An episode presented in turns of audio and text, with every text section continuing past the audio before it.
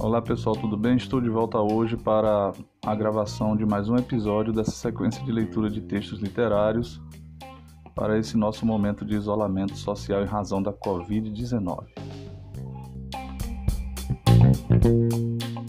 A beleza de Gertrudes fascinava todo mundo e a própria Gertrudes. Os espelhos pasmavam diante de seu rosto, recusando-se a refletir as pessoas da casa e muito menos as visitas não ousavam abranger o corpo inteiro de Gertrudes.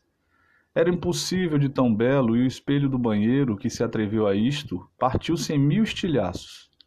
A moça já não podia sair à rua, pois os veículos paravam à revelia dos condutores, e estes, por sua vez, perdiam toda a capacidade de ação.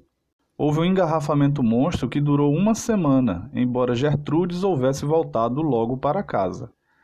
O Senado aprovou lei de emergência proibindo Gertrudes de chegar à janela. A moça vivia confinada no salão em que só penetrava sua mãe, pois o mordomo se suicidara com uma foto de Gertrudes sobre o peito. Gertrudes não podia fazer nada. Nascer assim. Este era o seu destino fatal, a extrema beleza. E era feliz sabendo-se incomparável. Por falta de ar puro, acabou sem condição de vida e um dia cerrou os olhos para sempre. Sua beleza saiu do corpo e ficou pairando imortal. O corpo já então enfesado de Gertrudes foi recolhido ao jazigo, e a beleza de Gertrudes continuou cintilando no salão fechado a sete chaves.